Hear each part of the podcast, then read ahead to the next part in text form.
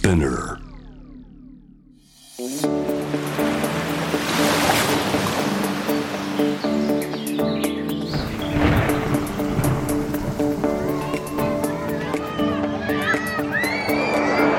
SDGs Explain for Business SDGs を仕事に生かすナビゲーターは SDGs を軸に活動するワールドロード CEO 兼ハフポスト日本版プロデューサーの私平原伊文です。この SDGs を仕事に生かすは国連が掲げる持続可能な開発目標 SDGs を日々の仕事に生かすヒントをゲストとのトークセッションから探していきます。最近そのコロナ禍で改めて移動だったり自動車の存在が見つめ直されてるんじゃないかなって思っていて収録をしている六本木の JWAVE も、ここまで電車を乗ったりとしたんですけども実は電車を乗るだけでかなりのこの CO2 排出されていたりあと日常使いで使う車もですねこちらも地球温暖化の原因の一つでもあるというふうに言われています。でそういった意味では、まあ、かなり SDGs 達成の鍵を握っている業界の一つとも言われてるんじゃないかなというふうには考えております。そこで今回はそんな自動車業界から BMW ジャパン株式会社の広報部長佐藤武さんにお話を伺いますではゲストをお迎えする前にまずは SDGs 関連ニュースをお届けいたします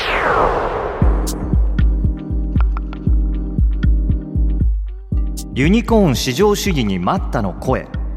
利益と社会貢献の両立を目指すゼブラ企業とは。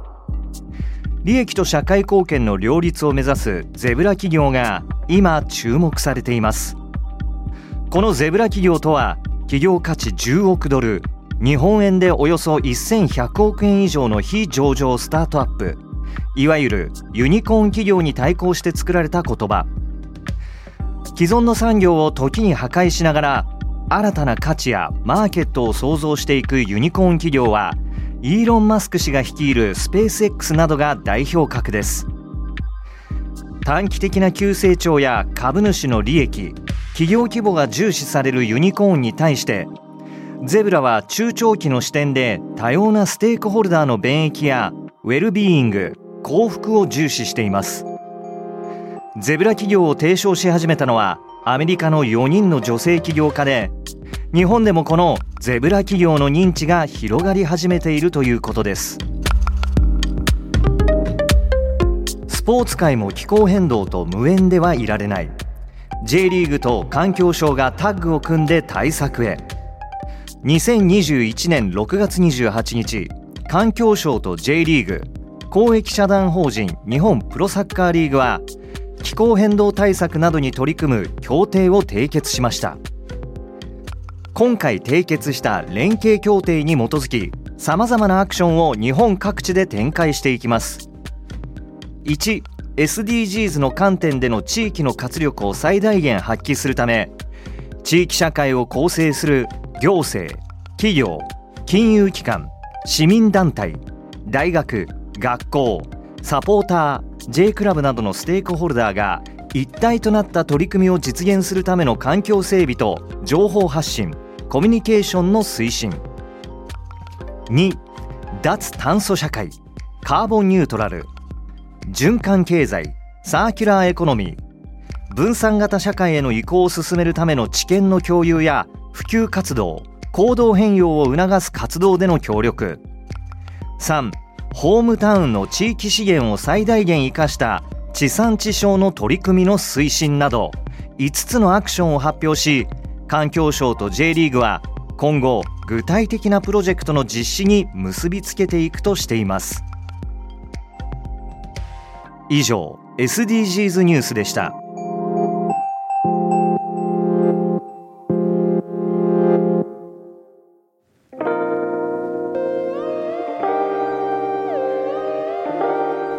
まして SDGs を仕事に生かすナビゲーターの平原伊文です。それではゲストをご紹介しましょう。BMW ジャパン株式会社広報部長の佐藤武さんです。佐藤さんよろしくお願いいたします。よろしくお願いいたします。はい。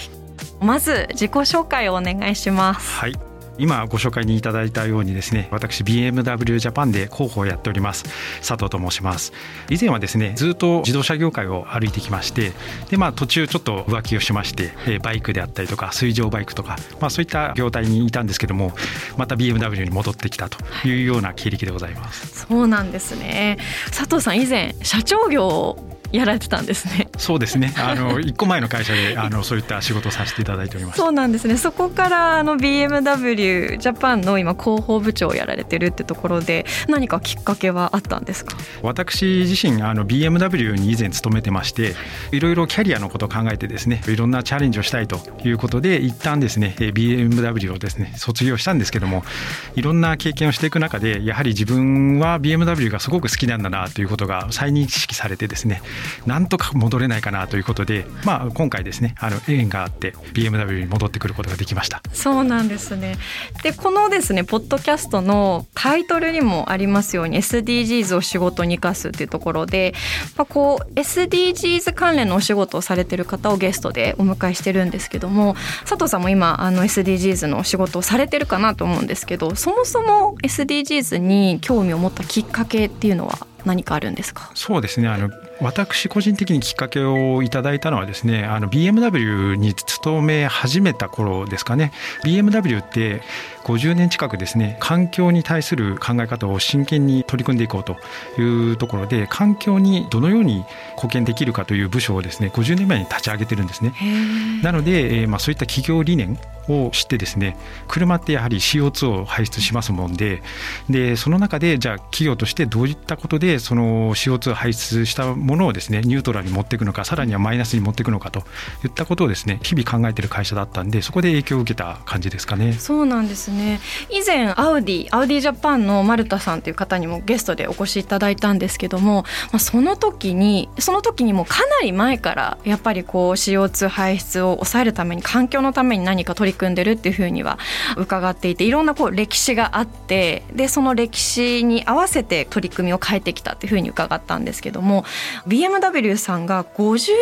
前からこの環境に対して部門を設立して取り組みを始めたっていう何か大きなきっかけって当時あったんですか？やはりあの50年前からですね、まあ、それ以前からもだと思うんですけどもその環境破壊といったものがやはり話し合われていまして特にヨーロッパっていうのはそういったところに敏感な企業さんであったりとかあの人々もやっぱり敏感だと思うんですよね。で特にドイツというあの国柄自然と非常に近い文化を持ってますんでそういったところで車企業として何ができるんだろうっていうのが最初のきっかけと聞いてます。ああそうだったんですね。やはりもう身近にあったからこそあこれはもうすぐさま取り組まなきゃいけないなっていうところで始まったんですね。SDGs でいうと Z 世代ミレニアル世代って言われているいわゆるこう未来世代ですね未来の消費者の方々がかなりここは感度が高いっていうふうに言われてるんですけどもそこは何か実感されますか？そうですね、えー、私2人娘がいるんですけども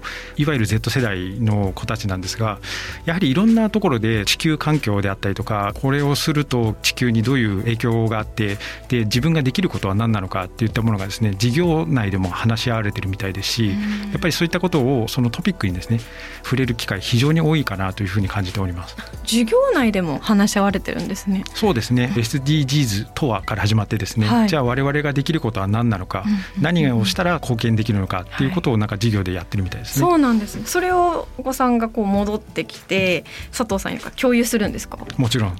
いその時お父さんとしてどういうコメントされるんですか？そうですね。一番最初にあのその話になったのがですねやっぱり CO2 の排出のあのトピックがありましてで当然父親として車会社に勤めてるんで、まあ、お父さんの車 CO2 いっぱい出す商品を作ってるよねと、うん、さらに結構出張が多い仕事でもあるんで飛行機に乗るよねと、はい、であなた肉好きよねと。あなた全然環境に配慮してないよねというところからまあいろいろ話があってですね、はい、私としてはあの BMW としてですね企業として環境にまあどのように貢献するかっていう課題をずっと考えていた部署でもあるので、まあ、そういった意味で嬉しくもありすごくチャレンジングだなとい。うふうに思いましたね、はい、率直な意見をこうぐさぐさと日常会話で言われているような状態なんですね。その通りですね、はい、なるほど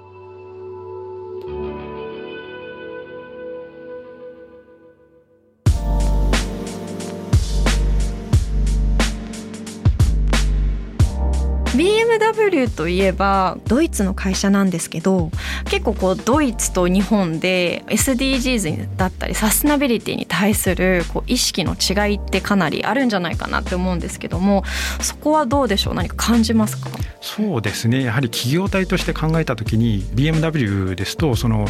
経営の戦略の中心にサステナブルっていうものが入ってくるんですね。なので我々がやることっていうのはじゃあそれはどのようにサステナビリティに貢献できるのか SDGs のどこに貢献するのかっていうことからディスカッションがあってでそこでまあ納得できるような効果があるんだったらじゃあやりましょうといったことをやっていくので、まあ、そういった意味からするとすごく密接ですよね。はい、一方で日本ではどうでしょうそこは？そうですね、はい、日本に関しては、まあ、我々 BMW ジャパンとしての活動としては本社が考えているサステナビリティのあの信念をですね、まあ、日本でもどれだけ具現化できるのかといったことで例えばその新車整備センターっていうものがあるんですけども、まあ、そこで船から新車を出してきてで1回洗ってからディーラーさんにお届けしているんですけどもその洗車の水をですね90%以上まあリサイクルをしていたりとかですね。でそこの工場で出てくる廃材って当然あるんですけども、はい、そこの99%はリサイクルするといったような形で、はい、なるべくその環境にいいような形で、あのサービスを提供していこうっていうことはやってます。そうなんですね。今ちなみにあの手元に BMW 東京と書かれたあのおしぼりが目の前にあるんですけども、はい、ここちょっと読むとあのびっくりして3か月で、まあ、1回おしぼり使って普通捨てると思うんですけどもこのおしぼりなんとこれをそのまま土に置けば3か月で土に帰るっていう優しいおしぼりっていうふうに書かれてるんですけどもこれはどういうことでしょう？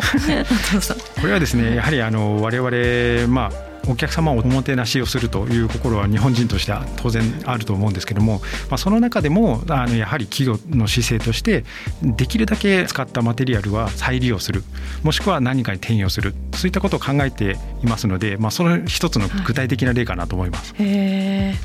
あとですね気になるのが電気自動車が最近よく国も推奨していると思うんですけどもこう電気自動車の普及率っていうところでドイツと日本ってかなり違うのかなって思ったんですけど、こちらはどうでしょう？そうですねあのドイツですと、まあ、全体の需要に対して大体6.7%ぐらいがあのいわゆる EV と言われている完全電気自動車と言われているものなんですね。でまあ、一方日本はですね1.3%ぐらいということでまだまだ日本ではちょっと普及率としては高くないような状況ですかね。あなるほどこの普及率が高くないっていう1.3%っていう結構課題だとは思うんですけどもこれってなんでなんですか、まあ、おそらくですねあの日本人のお客様って電気自動車に対してちょっと怖さ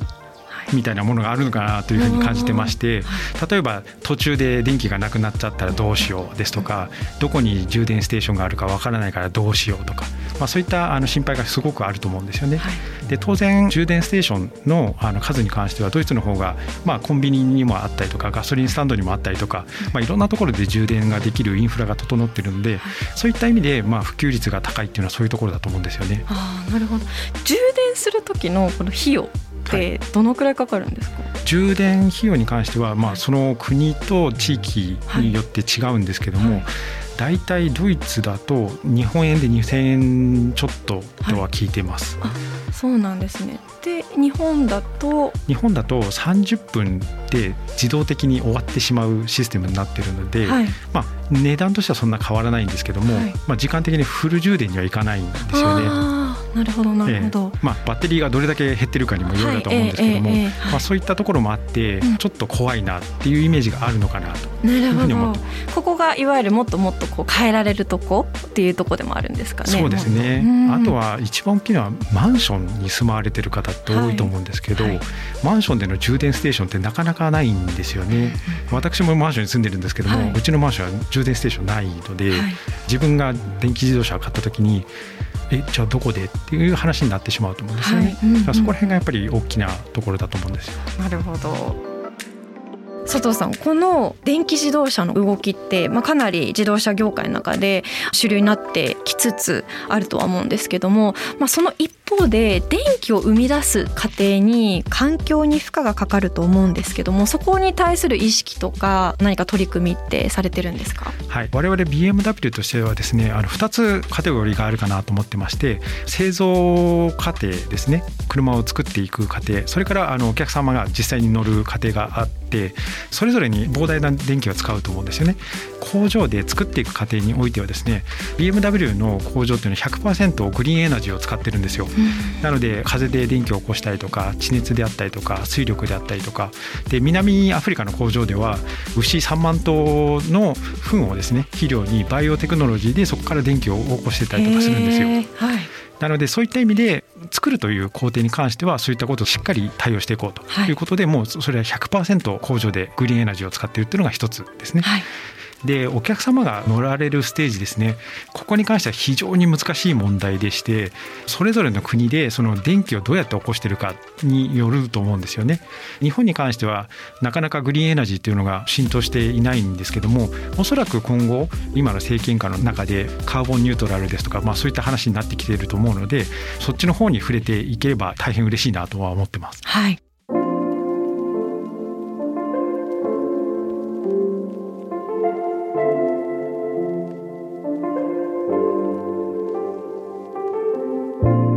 車業界ってすごくあの女性が働きづらいと言いますか女性働いてるイメージがあんまりつかないんですけどいわゆるこう日本とかだとお茶組で女性の方が出てくるってイメージがあるんですけどそこの男女平等のところですね。ここは何か工夫されてることってあるんですか？そうですね。あの BMW ジャパンで言わせていただきますと今大体30%の社員が女性なんですよね。でまあ比率でいくと30%って低く聞こえるとは思うんですけども自動車業界の方でではすごく高い部類ですかね、はい、全世界の BMW の比率が大体20%ぐらいと言われているので、うん、そう考えると日本は女性の雇用といいますか、はい、BMW で働いてる女性比率っていうのは高いんですよね、はい、そうなんですね。まさにこの SDGs の目標でいうこう5番のこうジェンダー平等を実現しようっていうところにあの大きく貢献されてるのかなと思うんですけどもこの30%って数字をどういうふうに達成されたんですか？一つ言えるのはすごくフェアにこの人はうちの会社に対して何ができるんだろう、うんうんうん、でうちのそのブランドと会社のカルチャーとフィットできるんだろうかっていうところで選んでる結果だと思います。あなるほど。もう本当に性別を考える前にその人のタレントっていうところで見てるってことですかね、ね、採用のところで。はいでここからですねもっともっとあの BMW ジャパンが取り組んでいる活動にフォーカスしていきたいなって思うんですけども今ってちょっと BMW グループ全体として先ほどサスナビリティが経営の中核にあるっていうふうにおっしゃってたと思うんですけど何か本国の方でやってる取り組みとかってあるんですか、まあ、当然 BMW として車を作っているのでサプライヤーチェーンがありますよね。いろんなパーツを作っていただいてる会社。でそことも一緒に共闘して CO2 を削減しようというところもありますしあと当然生産工程ですね。ここでも CO2 の排出を削減しようと。でさらに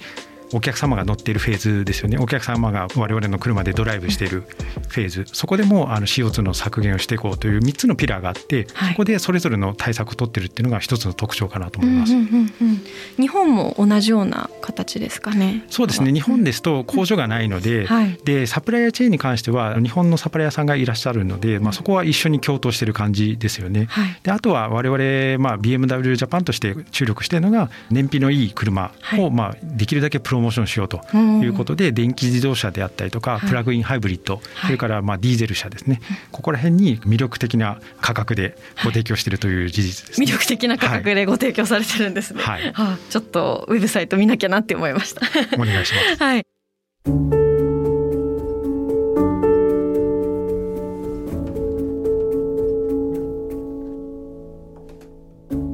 ちょっと聞いてみたいなって思うのが車の存在意義ってなんだろうっていう話をしてみたいなって思っていて移動っていう概念も、まあ、コロナになってどんどんどんどん変わってきつつあるのかなって思っている中でいわゆる Z 世代ミレニアル世代と呼ばれる SDGs に対して感度が高い世代って何かを所有するっていう概念よりも何かを共有するっていう概念が深まってきていますと。そんな中で車産業自動車産業大変なんじゃないかなって思うんですけども車の存在意義とか移動って何のためにあるのかとかそこのあたりの佐藤さんのお考えお聞かせいただけますか？はい、で今あの共有するっていうキーワードが出てきたんですけども、はい、車ってある一定の空間で誰かとスペースを共有したりとか楽しみを共有したりとか、まあ、そういったことができるスペースだと思うんですよね。僕自身考えるのはその車のを乗っている時間っていうのはすごく特別な時間でやはり家族との時間の共有であったりとか一人で運転してちょっと今日なんか仕事でとちったけどもなんか運転したら気が晴れたりとか まあそういった空間でもあると思うんですよね。なので確かに車だけで見てしまうと今後どうなるのかなっていう質問が出てくるとは思うんですけどもやはりあの自分が生きていく中でプライベートスペースだったりとかファミリースペースといった意味合いでいけば全然今後もですねそれは続いていくのかなというふうに思ってってます、はい、移動する手段っていうよりもファミリースペースとか新たなこう空間っていう感じなんですかね。そうですね、で当然移動もできますし、はい、乗用車であれば人を運びますしトラックであれば物を運んだりとかできるので個人的にはすごく夢と物を運べるものだというふうに思ってるんですよね。夢と物を運べるものって素晴らしいですね、はい、そうですね。今インターネットで物を買ったら絶対的に手元には届くんですけども、はい、その裏にはいろんな交通もしくはあの物流があってでそれを支えているのが車でもありますので、まあ、そういった意味ではなかなかその乗用車を買うっていう行為は少なくなるかもしれないですけども、まあ、移動手段もしくはその空間を共有するっていった移動手段としてはあり得ると思ってます。はい、なるほどいいですね。最後の質問です。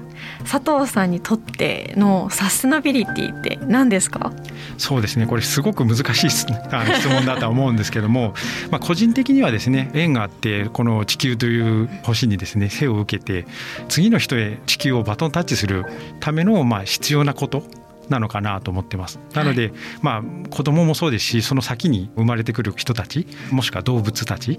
に対して我々が今できる、まあ、最低限な責務なんじゃないのかなと思います。はい人間だけじゃなくって動物っていうところでもうこの地球上に暮らす全ての生物に対して帰る家をきちんと残すっていうところなのかなって今お話を伺っていて思いました。はいその通りだと思います、はい、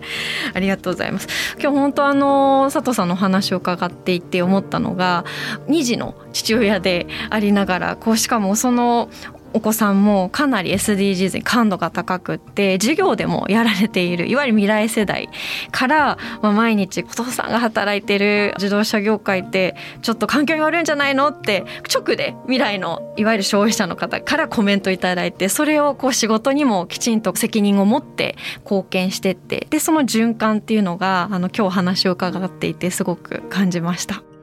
SDGs を仕事に生かす。今回は BMW ジャパン株式会社の広報部長佐藤武さんにお話を伺いました。佐藤さんありがとうございました。どうもありがとうございました。SDGs Explain for Business SDGs を仕事に生かすこ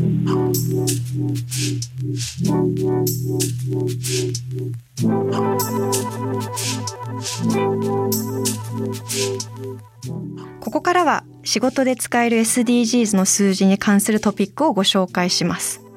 今日の数字は56位です。この数字はですね、世界幸福度ランキングという国連が今年の3月19日に発表した調査結果となっております。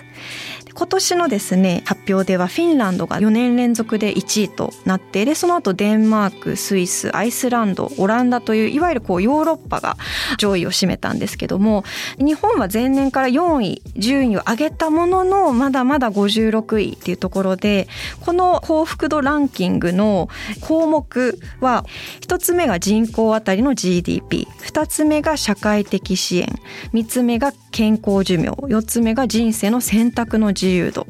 5つ目が寛容さ。で最後が腐敗の認識というところでこの中で、まあ、最も人の幸福度に影響しているのが選択できる実感と人とのつながりっていうところがこの結果で分かったんですけども日本がじゃあなんでこの56位って順位なんだろうって思った時に社会のシステムを見た時にやはりこれまで終身雇用があったりあとお受験っていうものがあったりした中でどうしてもこう自ら選ぶっていうところよりも今ある構造の中にこう選択問題にこう入っていくっていう構造がこれまでのシステムであったかなと思うんですけども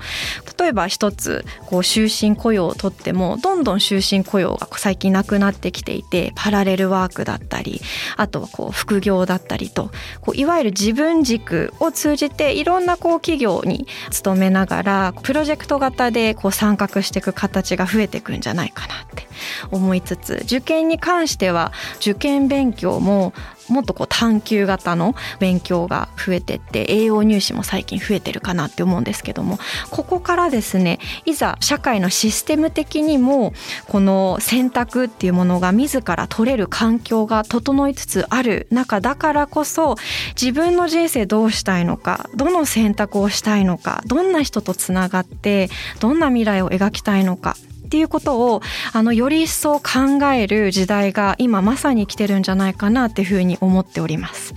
なのでこの順位がですね今56位なんですけどもどんどんどんどん上がっていくといいなっていうふうには思っております。ぜひ皆さんもこの幸福度のですね順位を見ながら自分自身どんな人生を過ごしたいのかどんな仕事に就きたいのかそもそも何のために仕事をするのかこれを振り返ってみて自分の人生の選択肢を改めて考えるっていうこともしてみてもいいんじゃないかなと思いました。ということで仕事で使える SDGs の数字に関するトピック今日ご紹介した数字は最新の日本の幸福度ランキングの順位56位でした。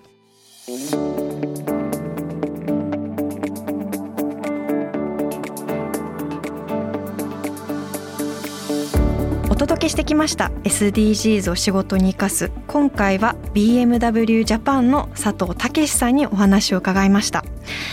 そうですね。すごく私も一車を所有する身として今あの電気自動車への切り替えを考えている中ではあるんですけども電気自動車に切り替えることで満足するんではなくって、まあ、そもそもこの電気ってどこから来ているんだろう。自動車だけじゃなくって家の中の電気をもっとクリーンにもっとこう環境を良くするためにはどういうことができるんだろうっていうのを改めて考えないといけないなって思いました。ましたこの電気自動車に切り替える SDGs に何か活動してみるだけで終わるんじゃなくってもっともっと一生続くような活動を日常にも取り入れてみなきゃいけないなって思いました。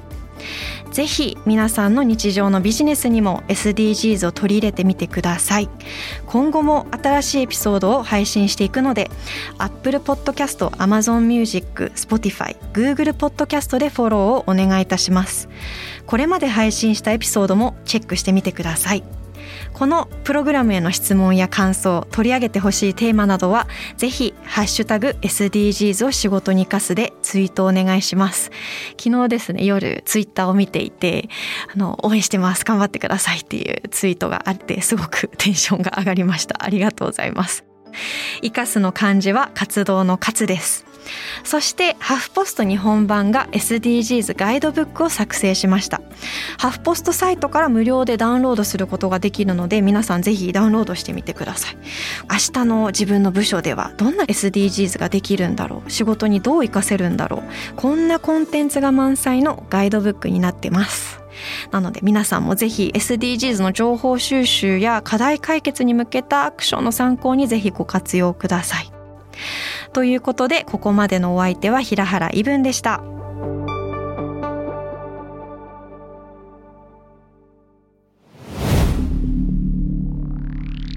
Spinner